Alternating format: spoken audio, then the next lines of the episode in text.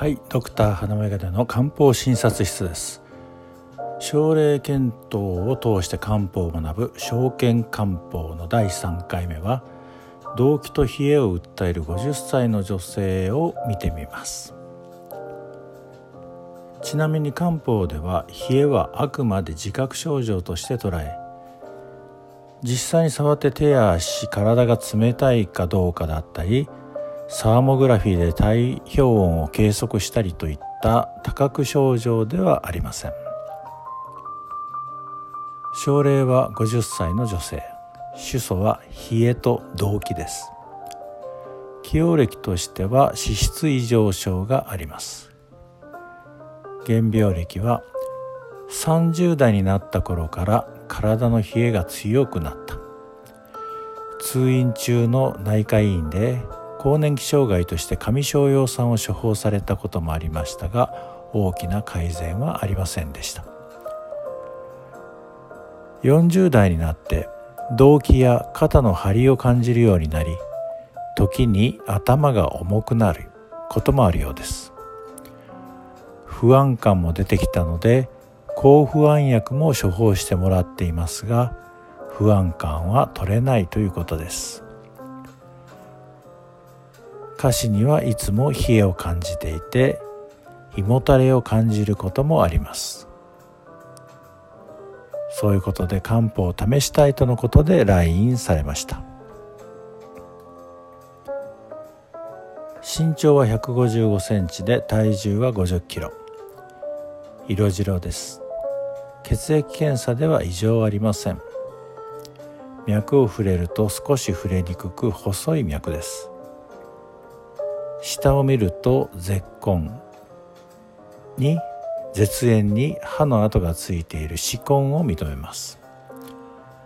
お腹の力は弱いですが腹直筋は少し緊張しています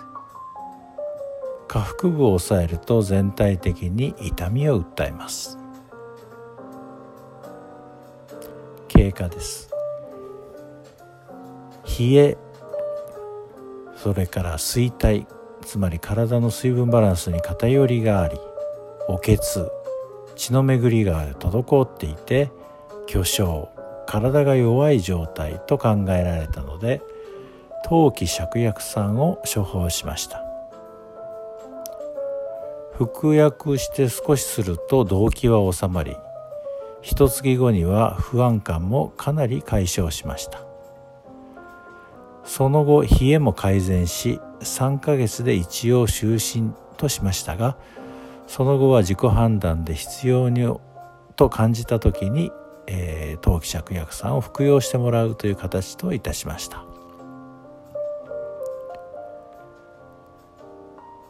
陶器芍薬散は父の働きを助けて水分代謝に貢献するとともに胃腸の働きを助ける作用を持っています。血を補い水分代謝を整えるということで冷えやむくみを訴える人によく使われます。生薬の陶器線球芍薬で血を補うとともにその巡りを改善し痛みを軽減し冷えを除きます。託舎伏量術で水バランスを良くしてくれます。保険適用とすると筋肉が軟弱で疲労しやすく腰や足の冷えやすいものの次の諸症貧血倦怠感更年期障害に伴う頭痛頭重めまい肩こりなど月経障害月経困難不妊症動悸慢性腎炎妊娠中の浮腫週間性流産時腹痛活気半身不随心臓弁膜症となっています。冷え傾向のある女性に広く利用できます。最近では認知症の進行を遅らせたり症状の改善が期待できるとの報告もされています。お腹を漢方診察ではよく触りますが筋肉が鍛えられているというわけではなく腹直筋が緊張しているということがあります。こういう状態を腹直筋連休と呼びます。腹直筋連休が見られると精神的緊張があるのではないかと考えます。そして芍薬を利用した方が良いかなと検討したりします。今回の症例の方も少し腹直筋の緊張があったようです。そして陶器や芍薬酸にはその名の通り芍薬も含まれています。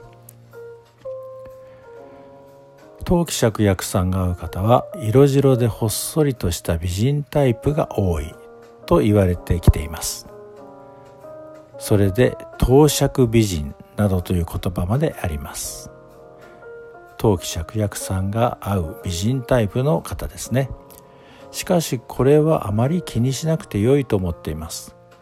がっちりしたタイプに見えて体の冷えている方というのは思ったよりずっと多いので元気そうに見えても陶器芍薬酸が合う方がよくおられます。一方弱々しそうに見えても陶器芍薬酸が合わずに軽視伏量眼のようにがっちりタイプに使う処方がぴったりといった場合もありますから見た目で判断するのは危険です。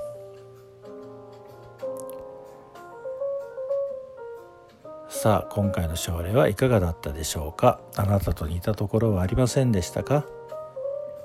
もし気になるようでしたら近くの漢方医に相談してみてくださいね。